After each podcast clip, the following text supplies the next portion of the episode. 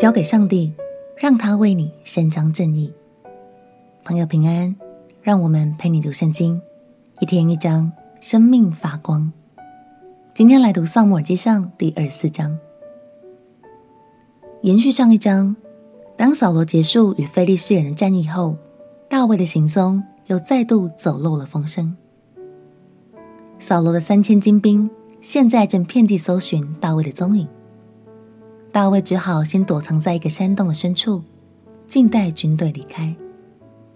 没想到就在这个时刻，大卫突然有个千载难逢的好机会，可以轻易的置扫罗于死地。究竟他会怎么做呢？让我们一起来读《撒母耳记上》第二十四章。《撒母耳记上》第二十四章，扫罗追赶非利士人回来，有人告诉他说，大卫在隐基底的旷野。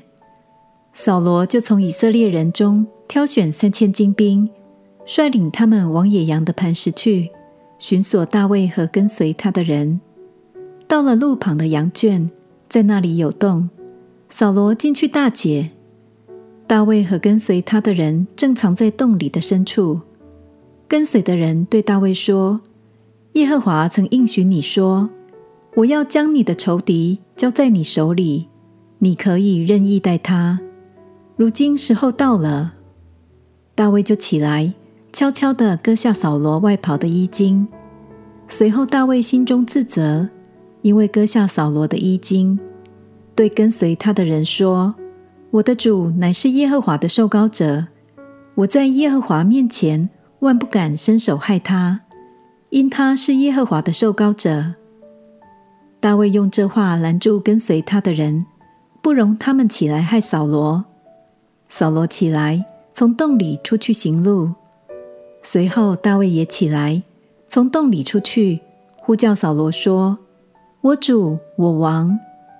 扫罗回头观看，大卫就屈身，脸伏于地下拜。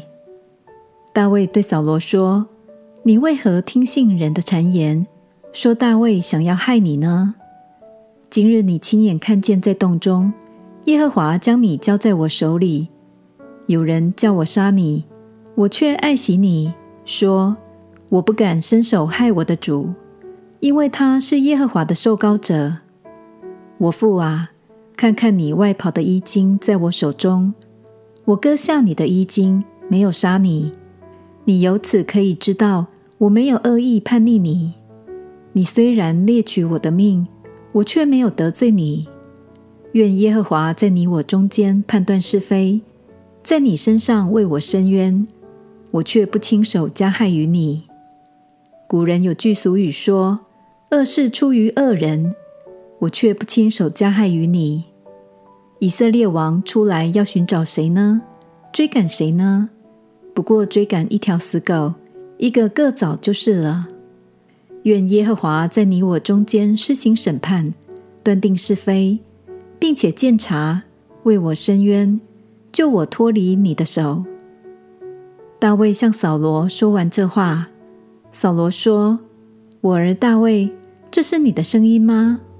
就放声大哭，对大卫说：“你比我公义，因为你以善待我，我却以恶待你。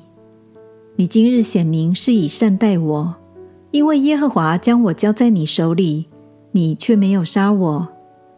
人若遇见仇敌，岂肯放他平安无事的去呢？愿耶和华因你今日向我所行的，以善报你。”我也知道你必要作王，以色列的国必坚立在你手里。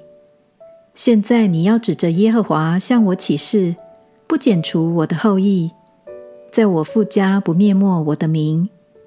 于是大卫向扫罗起誓，扫罗就回家去。大卫和跟随他的人上山寨去了。大卫的随从认为这是神所给的大好机会。但大卫却敬畏神，尊重扫罗是神所拣选的君王，不出手伤害他。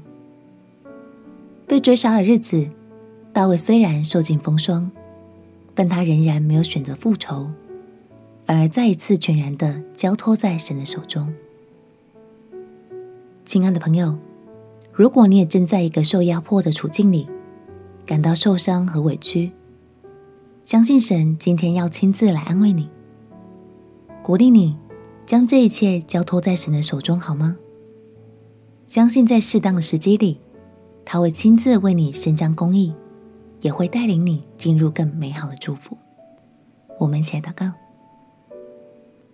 亲爱的耶稣，我要将心里的委屈和受伤的感觉都交托给你，也求你亲自恢复公义，使我脱离忧伤的处境。祷告奉耶稣基督的圣名祈求，阿门。神会亲自显明他的爱与公义，使你亲自经历他的信实与良善。陪你读圣经，我们明天见。耶稣爱你，我也爱你。